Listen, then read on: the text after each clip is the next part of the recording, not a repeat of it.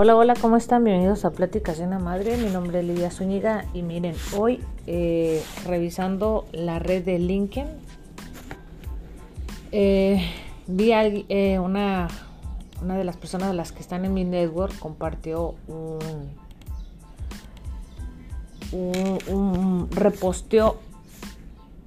un artículo que se los voy a leer.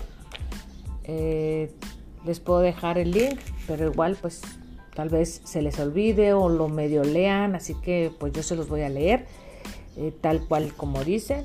Eh, espero que después no tenga este, algún inconveniente, pero es como una lectura común que se los voy a mencionar. Les voy a dar, lo, obviamente abajo les voy a dejar la descripción de dónde tomé este artículo. Eh, aquí tiene más o menos 134.636 reacciones.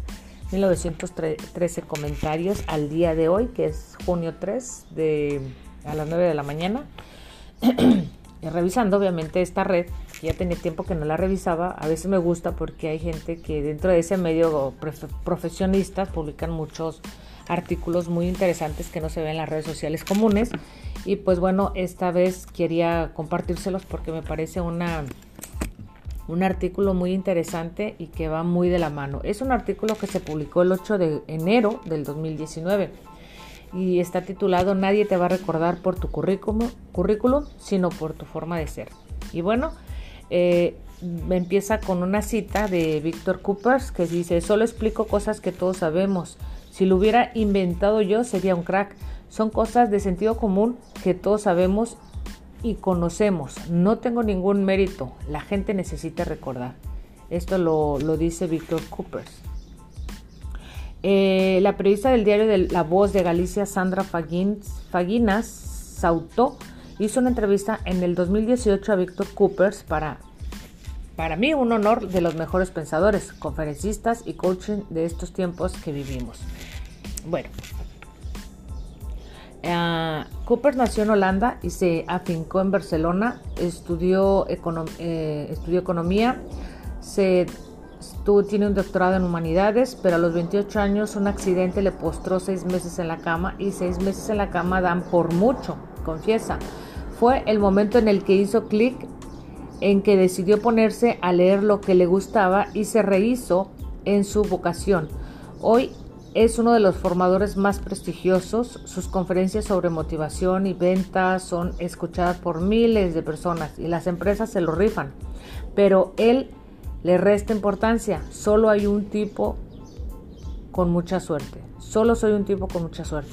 Así es como cita él. Bueno, hoy la, entrevista, la periodista se tomó el atrevimiento de seleccionar las ideas y pensamientos en 18 conceptos que pues aquí en este, bueno, en este podcast se lo voy a compartir, pero también la persona lo comparte en lo que es su, eh, su artículo, ¿no? Y bueno, uno, en las empresas lo que vemos, lo que veo es que hay muchos jefes muy merluzos y para ser buen jefe tienes que tener la mentalidad de querer ayudar a un equipo, a tu equipo, a ser mejores personas, mejores profesionistas, y hay muy pocos jefes que tengan esa mentalidad. Y miren, aquí en este voy a hacer un paréntesis en cada uno de los puntos que les voy a estar mencionando porque a mí me ha tocado trabajar y, nunca he sido jefa. Nunca he sido jefa en algún trabajo, siempre he sido la persona a la que le dan, le dan órdenes todo el tiempo. Y bueno, eh, en uno de los episodios anteriores les mencionaba la personalidad de la un test que he hecho de personalidad y por qué hay personas que no pueden ser líderes eh, o jefes dentro de unas empresas porque tienen esa sensibilidad de, de, ser muy empáticos, entonces por esa misma razón no crecen, ¿no? Bueno, pues yo me considero una persona así porque eh, me gusta mucho que la gente trabaje en equipo y, como quiero a veces que las cosas salgan bien, a veces soy un poquito entrometida y quiero ayudar para que pueda para que las cosas resulten, ¿no? Y hay personas que no, simplemente dejan, siguen haciendo su trabajo tal como es, lo que les corresponde, pero el que no lo haga, pues no, se mete ni nada, ¿no? Entonces, esas personas tienen como ese, ese modo de más de liderar. ¿Por qué? Porque saben que cada quien tiene las cosas, eh, las actividades que le corresponde a cada quien y no tiene por qué estar metiéndose eh, aunque le parezca sencillo o fácil, eh, estarse metiendo en realizar esas actividades a quien ya sabe que le corresponde, ¿no? Entonces, en, esta, en este punto, em, pues menciona la persona que hay pocos jefes que tengan la mentalidad de ayudar al equipo. ¿ok?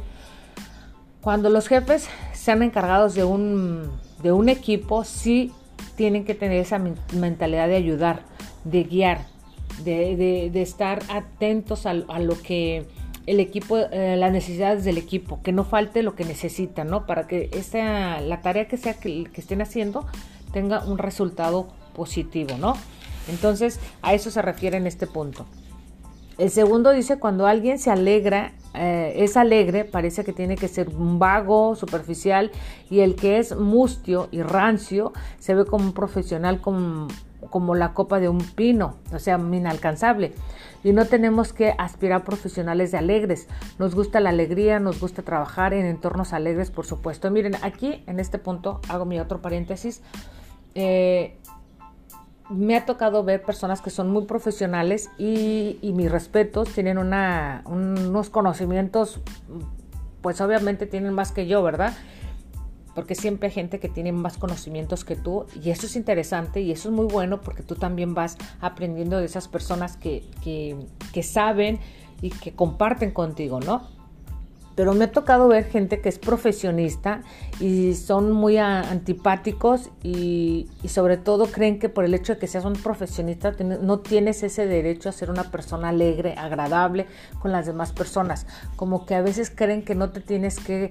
Eh, pues un decir, ¿no? Para que nos entendamos un poquito, no te tienes que eh, mezclar con la chusma, ¿no? O sea, como que dices tú, yo soy profesionista y yo en esto estoy y esto. No, hay personas que son profesionistas y tienen esa capacidad, habilidad de poder compartir con las demás personas el tiempo, este, anécdotas, etcétera. Digo, no puedes ser amigo de todo el mundo, pero también tienes esa habilidad de poder tener ese, ese yo profesional con el yo de una sociedad o, convivir con los demás, ¿no? El tercer punto dice que creo que lo fundamental es encontrarle sentido a lo que haces. Cuando encuentras el sentido de tu vida, eso es lo que te motiva. El secreto de la pasión es tener un propósito. Cuando tienes un propósito, ya sea tu trabajo, tu familia, lo que sea, entonces la motivación es más fácil de conseguir y es más fácil de asumir tu día a día tus preocupaciones es como tener una misión.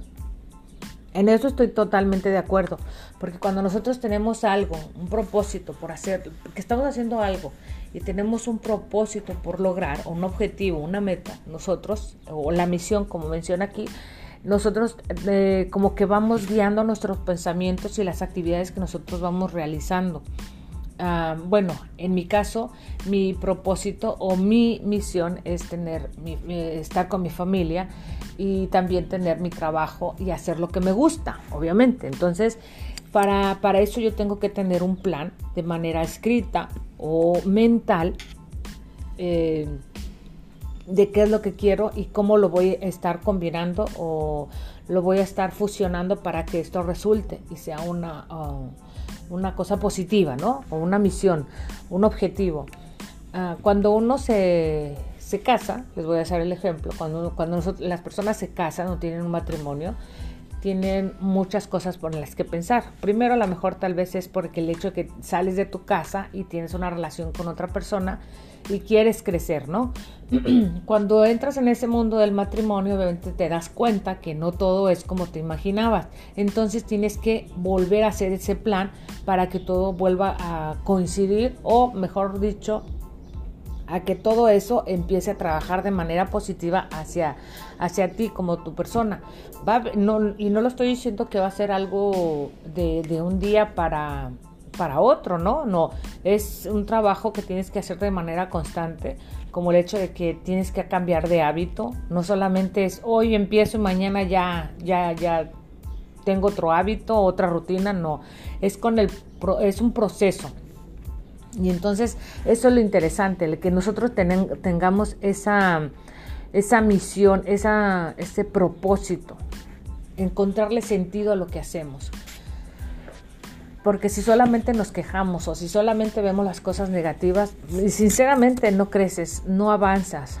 Eh, que tengo un hijo que es muy rezongón, que tengo un hijo que es esto, bueno, pero ¿qué es lo que puedes hacer para que eso no afecte a tu vida, pero que también tenga, este, encontrarle un sentido a lo que estás haciendo como mamá, como ayudarles a tus hijos, ¿no? Eso es lo interesante, creo que eso es lo que uno debe de trabajar, este, tener ese propósito para volver, para cumplir la misión que tenemos, ¿no? Es muy importante darle sentido a lo que hacemos.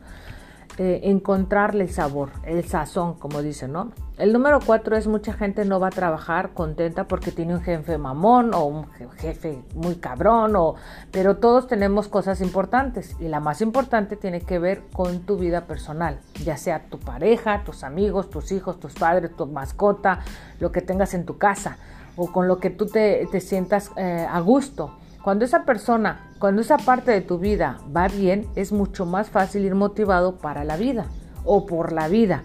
La, la, clave está en saber cuidar las cosas importantes a las personas que más quieres. Y se los voy a decir porque eso es muy, muy, muy, muy, muy cierto. Porque déjenles comento que yo cuando estaba trabajando, eh, yo sentía, pues sí, estaba aportando a mi familia, estaba haciendo algo por, por ayudar a mi familia, porque el hecho de que tú trabajas, pues también es, uh, es motivante para ti y para todos los de tu alrededor.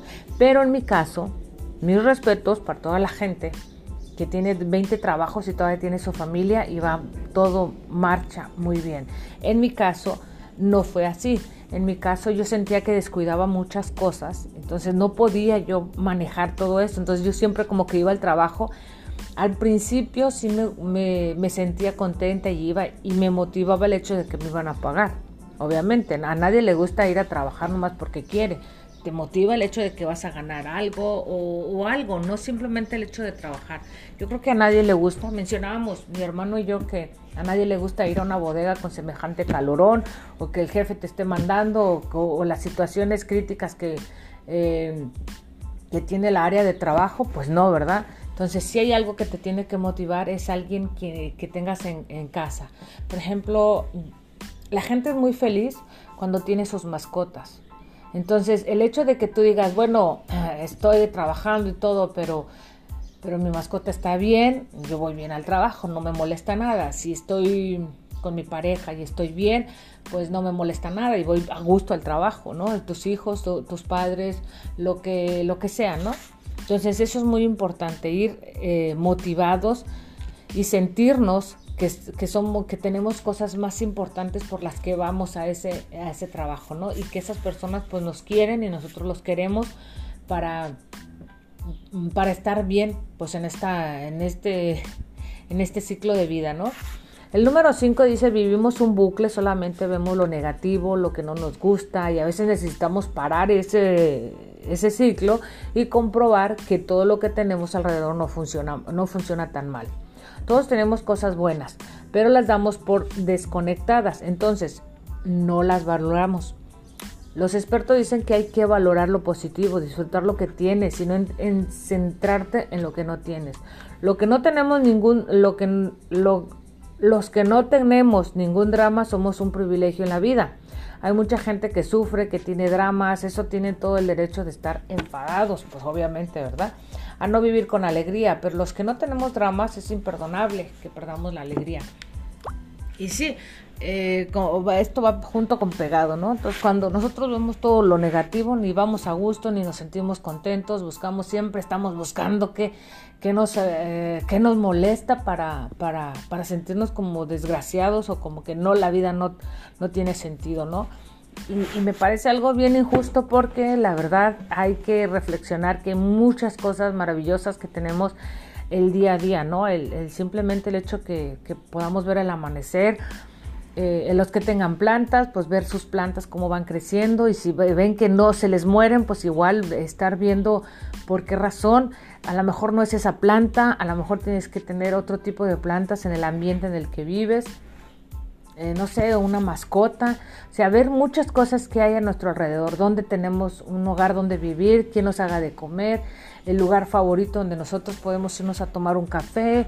Hay, hay, muchas cosas, ¿no? En las que nos podemos enfocar y sentirnos que estamos vivos y que tenemos cosas muy bonitas a nuestro alrededor, ¿no? El sonido de los pájaros, a quien le gusta, obviamente, ¿no?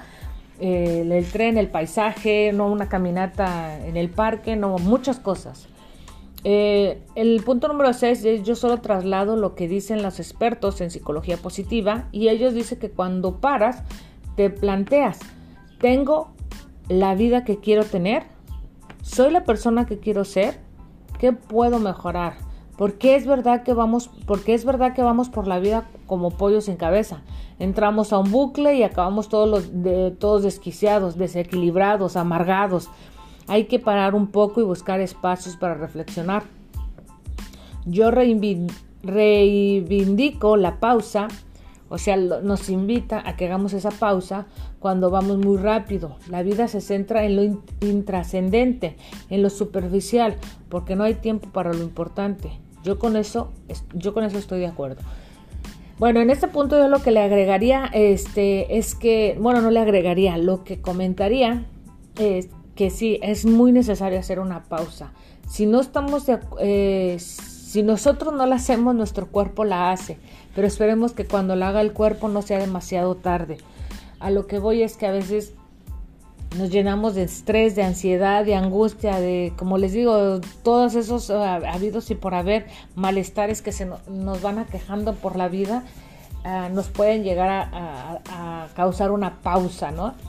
Yo creo que es mejor nosotros mantener, mantenernos eh, en ese aspecto conscientes de, que necesitamos hacer una pausa, ¿no? Ah, es muy difícil en muchas ocasiones hacer un ejercicio todos los días, meditar todos los días, respirar de, a conciencia y profundamente todos los días, porque se nos pasa.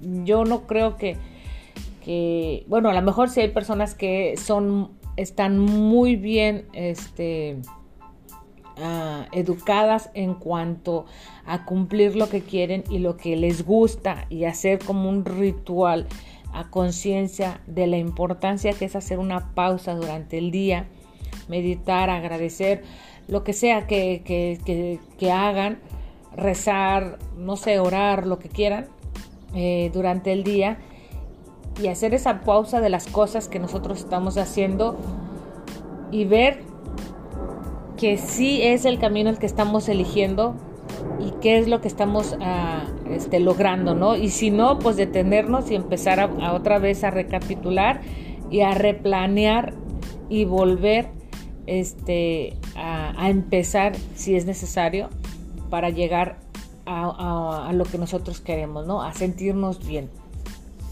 El punto número 7 es, si no te gusta tu vida, tienes que saber en qué falla y qué vas a hacer. Si no te gusta tu trabajo, ¿qué vas a hacer? Si no te gusta tu pareja, ¿qué vas a hacer? Si no haces nada, las cosas no van a cambiar. Tienes que cambiarlo tú. Si no lo cambias, en el, eh, en el mismo, vas a estar en el mismo sitio. Esto es, eh, me hace recordar, por ejemplo, cuando yo empecé en el mundo de la maternidad ah, nos cuesta mucho trabajo ah, entender, o mejor dicho, abrir los ojos a nuestra realidad de lo que está sucediendo.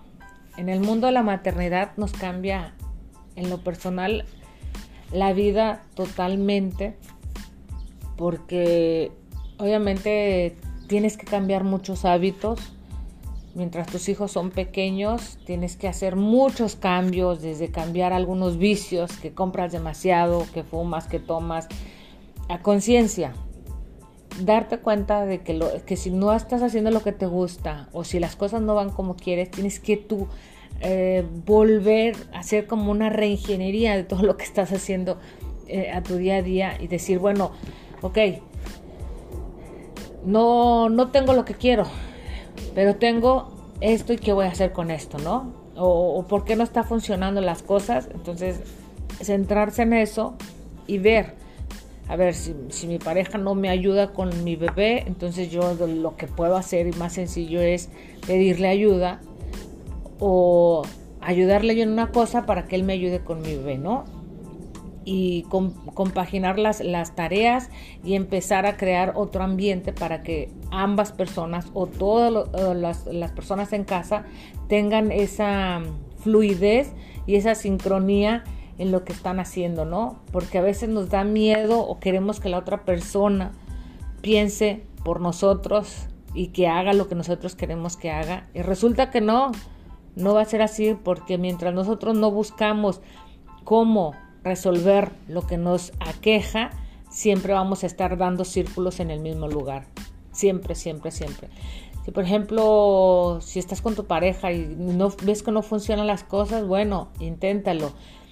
Vuelve a recrear las cosas y vuelve a hacer, este, empezar desde cero.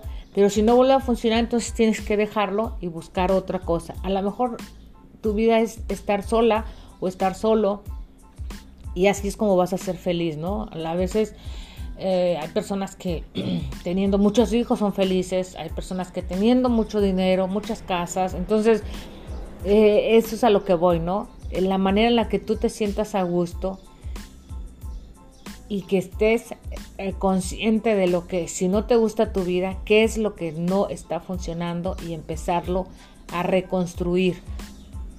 ¿Ok?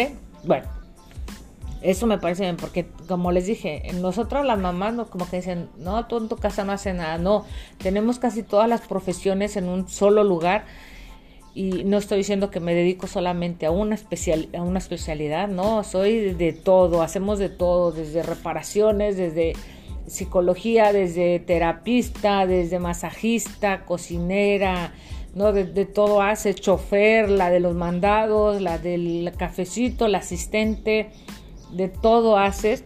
Y entonces es, es un mundo tan vasto que nosotros podemos relacionar nuestro hogar con cualquier trabajo que exista fuera de él. Pero obviamente si lo estamos haciendo de manera consciente y, somos eh, conscientes de, lo, de nuestra realidad y lo que nos enfrentamos cada día, ¿no? Ah, yo creo que la única diferencia de nuestro trabajo en casa a un trabajo fuera de casa es que en, en casa no puedes quejarte con nadie, no puedes dejar el trabajo a medias y no puedes renunciar a él. No vas a decir, me salgo, pero tienes que volver. ¿Me explico? Entonces, esa es la gran diferencia. Por eso muchas madres son tan luchonas, tan trabajadoras, eh, fuera del hogar, tanto dentro como fuera del hogar, porque tienen esa capacidad y habilidad de poder compaginar ambas actividades, ¿no? Y, si nos vemos en una situación complicada, simplemente pensamos qué haríamos en casa, qué haríamos para resolver cierta situación y, lo hacemos, ¿ok? A veces, como dije, va a haber situaciones en las que nos vemos bien, este, este, por sin ningún lado, que no, no encontramos la salida, salida pues es muy bueno pedir ayuda. Siempre, siempre es muy bueno pedir ayuda para poder salir del bache. En el número 8 dice, tenemos una cultura en que la gente es más, está más dispuesta a quejarse, pero poca dispuesta a hacer cambiar, hacer cosas para cambiar. Cuando estaba en la escuela había un maestro que nos decía, este, está bien ustedes que se quieran quejar, pero cuando se quejen, por favor, den una sugerencia, una o algo para resolver la situación. No solamente dejen, venga, se queje y que los demás hagan el trabajo. No, usted también aporte de manera proactiva y dé soluciones. Ah, mi hermano decía, este, somos más ah, reactivos que, activos. Ah, en, esto, en este punto hay que tener muy consciente de que si nos duele, por ejemplo, un brazo, ¿qué tenemos que hacer? No vas a ir, ay, me duele el brazo, me duele. Como si con eso ya fuera a, solucionarse. Bueno, me duele el brazo, ¿qué puedo hacer? Pues a lo mejor me puedo sobar, me puedo poner una pomada, eh, puedo mover, hacer ejercicio para que eh, mejore mi brazo, puedo tomarme un medicamento para que desinflame, depende de lo que traiga, ¿verdad? Un medicamento para el dolor, pero tienes que hacer algo, tienes que buscar la solución, hacer las cosas, no solamente me voy a quejar y punto. Entonces, eso es lo que nos hace cambiar la situación, la mentalidad, el buscar soluciones, el, ser más proactivos. Desde, yo les estoy dando el ejemplo del brazo, pero igual está una situación en el trabajo, está una situación en la escuela, en tu casa, con tu familia, tu pareja, con toda la gente, hasta cuando ves a tu, mascota y ves que está enfermo, ¿qué vas a hacer? Pues obviamente eh, tienes que reaccionar de manera que tú tengas que ser eh, proactivo a la situación que estás viviendo. ¿Qué puedes cambiar para que las cosas sigan fluyendo? En el número 9 dice, vivimos en una sociedad en la que todos queremos una vida de película, que todo sea maravilloso, los padres perfectos, la profesional ideal, tener el físico ideal, la pareja ideal. Y eso es inalcanzable, siempre va a haber algo de insatisfacción en tu vida, por eso hay que hay que dejarse fluir, influir menos y centrarse en lo que uno quiere realmente, en lo que tú necesitas para ser feliz. Y verás que no necesitas tantas cosas. Pero esta es una, una, pelea de vivir en el mundo del Instagram, las redes sociales, el apretar, el aparentar, el parecer. Es el mundo del envoltorio y el nivel de exigencia para que el envoltorio sea bonito. Es, es tan extremo que que genera mucha frustración. Anteriormente en uno de los episodios les mencionaba porque algo al respecto, igual lo mencionábamos también en el podcast de Me lo platicaron, donde hablábamos de esa vida que queremos tan perfecta, pero pues obviamente tiene que haber cosas buenas y malas, ¿no?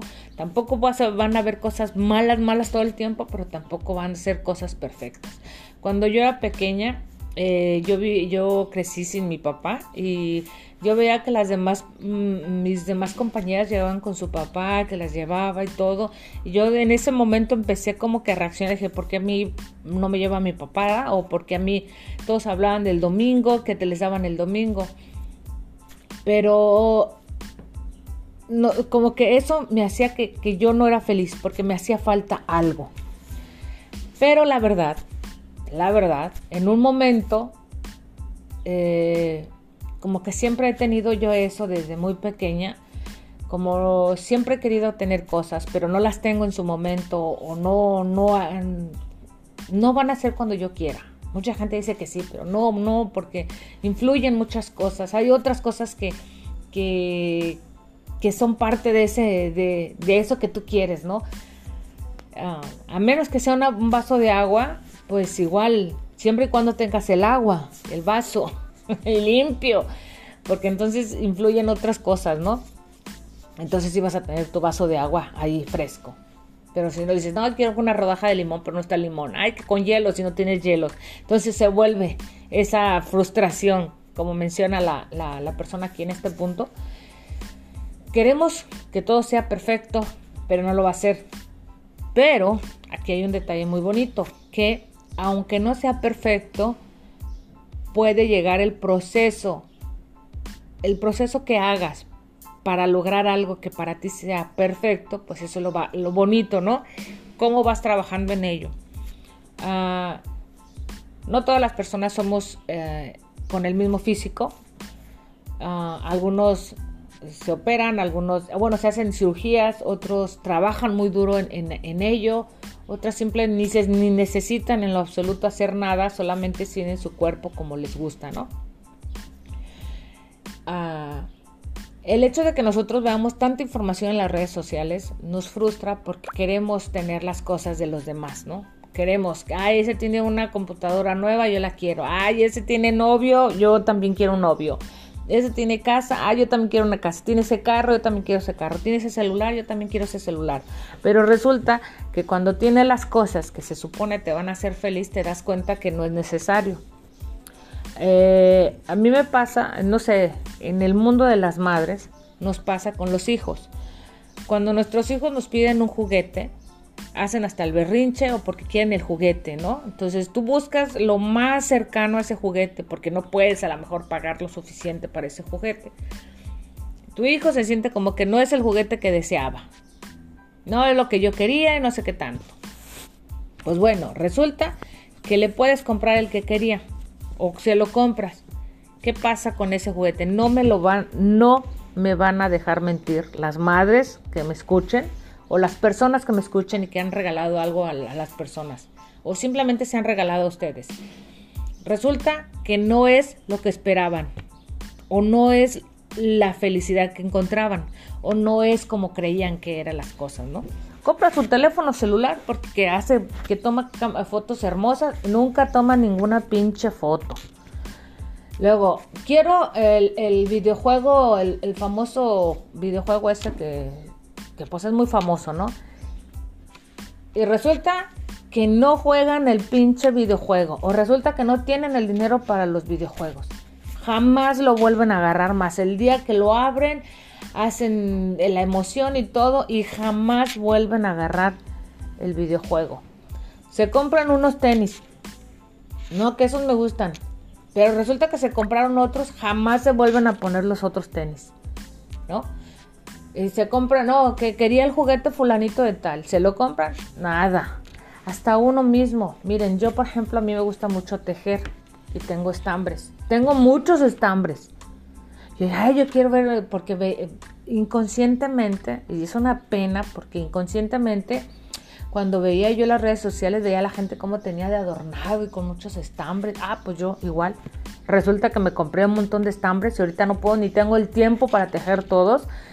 Pero llegué a un punto, como les dije en el punto anterior, me detuve, hice la pausa y dije, a ver, a ver, a ver, ¿qué voy a hacer con tanto estambre? ¿Qué voy a hacer si tengo demasiado producto que, ni siquiera puedo vender? Pues igual lo puedo regalar, pero ¿qué voy a hacer con tanto? O sea, tengo que buscar eh, eh, esa, eh, ese estar en paz y, y a ver, lo que realmente tienes te hace te hace sentir bien. Por ejemplo, a mí me han mencionado mucho que tenga yo una casa. Sí, la verdad que a veces todo mundo quisiera tener una casa y un apartamento. Pero a veces no tengo ni siquiera ganas de mover un dedo. De, que me siento cansada, frustrada, enferma, lo que sea. No tengo ganas de mover un dedo. Y, y, para las personas que tengan casa, saben que el hecho de que no le des mantenimiento a las casas, y sobre todo aquí en Estados Unidos, las casas se deterioran. Entonces tienes que mantener el mantenimiento en cualquier casa, sobre todo aquí en Estados Unidos, pero yo creo que todas las casas. Si no tienes mantenimiento en lo que haces, eh, en, las cosas que tienes, esas cosas se deterioran. Por eso es muy importante reconocer que las cosas que te presume la gente, que tiene, que hace, eso realmente las hace feliz Ahora, ¿tú las quieres tener? ¿Eso realmente es lo que quieres? ¿O quieres tú otra cosa? Yo en lo personal, sí veo gente que, que tiene, que tiene este, ¿cómo se dice? Se tiene, tienen un cuerpo escultural, ¿no? Digámoslo así, porque las mujeres siempre nos tachan de que estás gorda, jorobada, tienes mucha lonja, la papada, estás canosa, te, se te ven las arrugas, ya tienes carnosidad, tienes choco los dientes, este, ya tienes celulitis, rasúrate los pelos, qué sé yo, todo lo que nos dicen, ¿no? Y eso uno, la verdad que a veces ni te das cuenta, pero como la gente te lo estaba diciendo, ya te empiezas a ver, en lugar de verte bien, ya te ves al espejo, empiezas a verte todas las cosas malas que te dicen y te empieza a transformar y dices, bueno, sí, ocupo una cirugía aquí, ocupo pompa, ocupo chichi, ocupo el otro. Y hay muchas cosas que no te dicen que pueden tener efectos secundarios, ¿verdad? o no tiene lo suficiente dinero como para estar haciéndote el mantenimiento en el cambio de boobies, en el cambio de, la piel, qué sé yo, la cirugía. Entonces, eso esas cosas no te las cuentan y son tan importantes, así que no se dejen llevar. Sean felices. Hay una frase que me gusta muchísimo que mi hermana dice, y bueno, me decía, no sé si ella se la diga todavía, pero me decía, si no tienes lo que quieres, quiere lo que tienes. Yo creo que es el secreto para que uno eh, se la lleve bien día a día. Porque si lo que no tienes, pues no está, pues no te pasa nada, pero tienes casa, tienes salud, tienes, así como decía, ¿no? El vaso de agua que te puedas tomar, mm, dónde dormir, dónde pasar una tempestad, está bien. Y eso es lo que uno debería valorar. Que no tengo un cuarto, no pasa nada. De todas maneras, el pedazo que tienes no lo arreglas, no pasa nada. Algún día lo vas a tener y cuando lo tengas vas a decir no era para tanto. porque así es, así es. Y bueno, en el número 10 nos dice, antes eh, necesitábamos menos cosas y sobre todo enseñarle menos a los demás. Vivíamos en una sociedad de consumo materialista y de imagen. Y no todo el mundo tiene la vida que la sociedad marca como ideal. Mi mejor amigo, por ejemplo, es carpintero y es el tío más feliz del mundo, pero según los estándares de la sociedad, no es el prototipo de persona que debería ser feliz.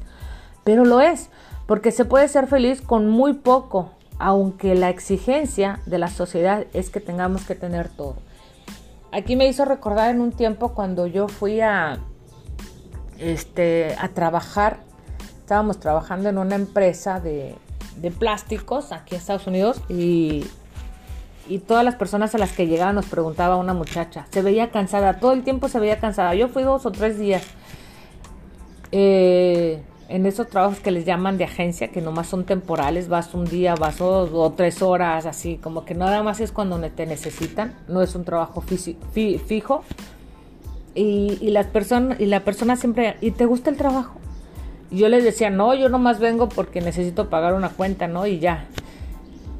Ay, no, y, y siempre se quejaba, siempre se quejaba. No, no se me olvida esa muchacha porque hay cosas que nunca se te olvidan y como que las tomas de referencia y, una de dos o dices o soy quiero ser como ella o no quiero ser como esa persona, ¿no? Y había una persona que decía que ella que, le encantaba ir a una eh, como eran trabajos este, temporales como les dije le encantaba ir a una a un restaurante que a ella le encantaba le encantaba ir a ayudar al restaurante que por lo único que no le gustaba era que pues era un trabajo temporal. Dice, pero a mí me gusta, me gusta ir a cocinar, me gusta, pero no siempre me llaman para ese lugar. Dice que cuando la llaman, no, no, no, se pone feliz. Entonces yo hice ese intercambio de, pensamiento. Dije, yo a mí no me gusta cocinar, no me gusta estar tanto en la cocina. No sé si es porque a veces no tenemos todo lo que necesitamos para lo que todo lo que se nos antoja pero dije, yo no podría trabajar en un lugar así, me canso, no me gustaría, o sea, siempre hacer lo mismo, lo mismo. Y hay personas que les encanta y son felices y les gusta. Había una persona que le decían que por qué no se cambiaba de trabajo, que porque siempre el mismo. Es que ahí no te dan tiempo extra, pero a ella le gustaba, le gustaba el hecho de que lo que hacía le gustaba, le, hacía sentir bien. Y tú veías a la persona y platicaba y le gustaba pero ellos no te pagan lo suficiente, pero le gustaba el trabajo. Ahora sí que como dicen, edad, cuando te gusta lo que haces, no, no estás trabajando.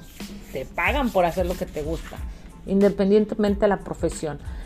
Y ese es un ejemplo este, de que, que es muy importante no ser tan exigente a lo que la sociedad nos pida, porque no todo se puede tener, pero sí lo que haces, te gusta, síguelo haciendo. Porque eres bueno en lo que haces y porque te pagan aparte por eso, ¿no? El punto número 11 es ser, positivo, optimista. Hay tres componentes, el, el, genético, las circunstancias y lo que tú haces. La, la genética condiciona, pero no determina. Tú tienes responsabilidad, a lo mejor no eres lo más optimista del mundo, pero puedes ayudarte a ser lo más optimista dentro de las posibilidades. Ahí no hay una excusa. A mí la frase que me da mucha rabia es ese eso de yo soy así. ¿Cómo? Pues espabila, que lo más que los demás no tenemos la culpa. Ah, pues bien. Aquí pues va la, la historia de que cuando la gente, tú tienes que adaptarte a lo que la gente es, ¿no? Resulta que no, hay que ser personas a las que nosotros tenemos... Eh, hay, una, hay una frase que dice, sé como quieres que sean contigo, ¿no? Así de sencillo. Sé como quieres, sé la persona que quieras que sea como, contigo, ¿no? Ay, me hice bolas, ¿verdad? Bueno, pues discúlpenme. Sean como la persona que les gustaría que los trataran. Así no hay más. Porque no, todas las personas tienen ese sentido de, aguantar todo, ¿no? Entonces, si hay personas que son muy agradables y, les gusta todo, y, pero hay otras personas que tienen que estarles diciendo qué hacer y otras personas que simplemente no lo hacen. En el punto número 12, la gente sí cambia, pero tiene que, eh, tiene que querer. Tú eres como tú quieres ser. Hay algo que se llama la neuroplasticidad del cerebro que lo explica. No es que seas así y no puedas cambiar. No, no, no. Tú eres un cenizo porque te da la gana de serlo. O sea, un canijo porque te da ganas de serlo. Y tú eres una persona alegre porque te da la gana. Salvo que tengas dramas en tu vida. Si todo el mundo está más o menos sano y llegas a final de mes, y no tienes problemas gordos, a partir de aquí puedes luchar para vivir con alegría. A la gente que no tiene trabajo, que no, no tiene a su madre enfermiza, no le puedes pedir que aún encima vaya alegre por la vida. Entonces, cuando nosotros estamos bien, hay que sonreírle a lo, a lo que venga, ¿no? Pero si hay una situación en la que nos como mencionaba en el punto anterior, ¿recuerdan? Donde decía que si había uh, problemas uh, o cosas muy importantes con las personas que más quieres, no puedes ir de con, a trabajar y aguantar todo lo que está, ¿no? Y ahí empieza un problema, un problemón, porque tú traes tus problemas de tu casa, desgraciadamente no los quieres llevar al trabajo, pero hay una situación en la que, que tienes que enfrentar y pues todo eso se va complicando, ¿no? Toda la gente tiene problemas, pero hay que ver que no sean tan malos y si son muy malos, pues ser más conscientes de eso, de, que no podemos con las, con las situaciones y pues siempre pedir ayuda, ¿no? Ah, el número tres es hacemos dramas por autenticidad chorrada, o sea, por payasadas, pero luego cuando realmente la vida te da un golpe es cuando la gente reacciona. Entonces si te das cuenta de que era una tontería. Y a todos nos pasa. A mí me ha pasado muchísimo que, a veces creo que hago un drama, pero luego las cosas se me mm, salen de control o, digo, no, no era, no era para tanto, lo, me hubiera aguantado con lo poquito que antes era, tenía. y no siendo conformista, sino el hecho de que hay, hay asuntos que nos, nos, parecen dramáticos, que eh, ahí en el trabajo nadie, nadie me ve lo que yo hago, en mi casa nadie ve lo que yo hago, pero cuando te sale algo mal dices, ay, mejor no hubieran visto lo que hago, ¿no? bueno, más o menos.